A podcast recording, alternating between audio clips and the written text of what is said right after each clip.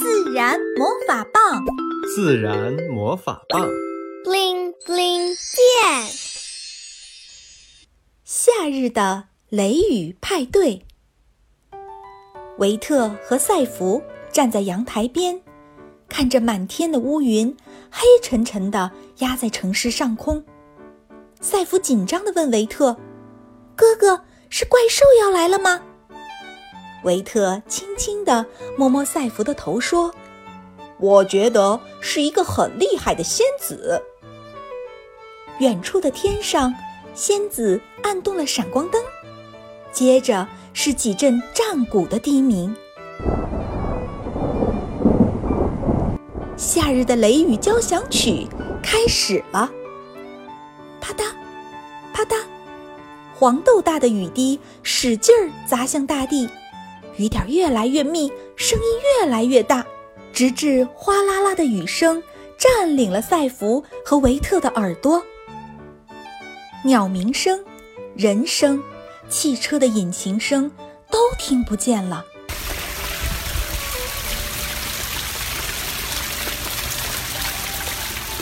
突然，一声巨雷炸裂，震耳欲聋。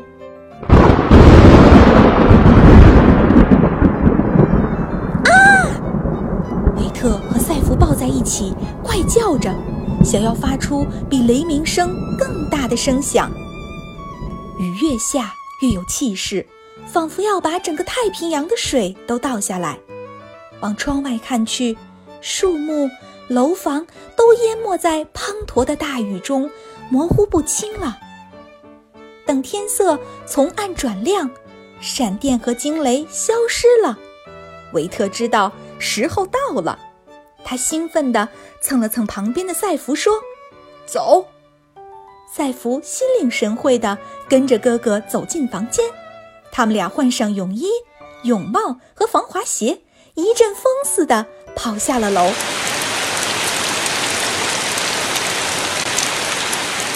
他们迫不及待地冲进了大雨里，天空像一个巨大的花洒，一下子就把他们淋成了落汤鸡。冰凉的水滴落在他们的头发上、脸上和身上。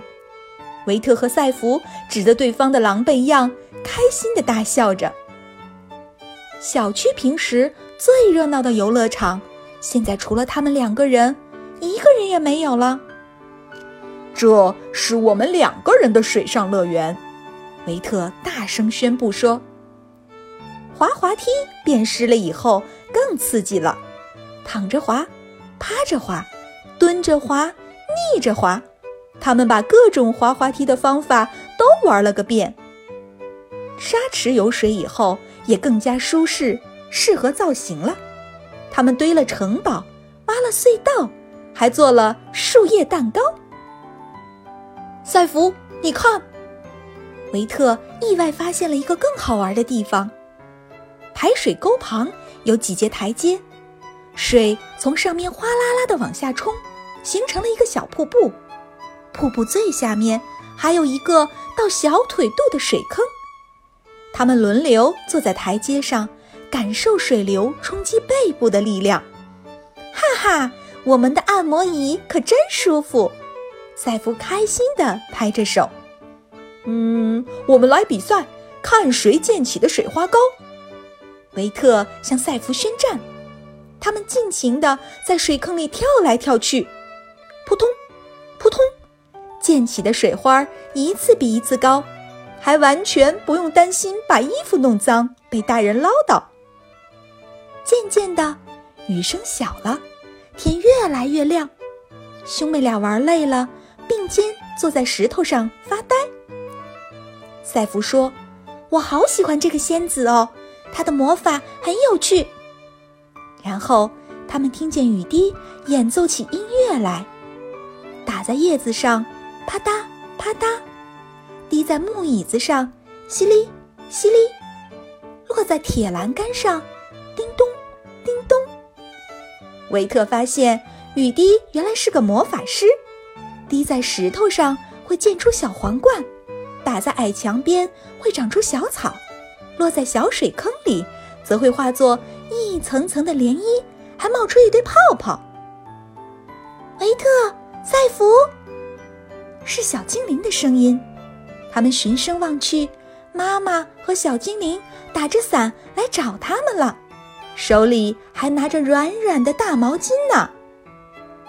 洗过热水澡，喝着暖暖的姜汤，维特和赛弗趴在阳台的栏杆上看风景。雨停了，太阳出来了，天空变得清澈又干净。鸟鸣声、人声、汽车的引擎声，又可以听见了。小朋友，你喜欢下雨天吗？有哪些难忘的雨中故事呢？欢迎和小精灵分享哦。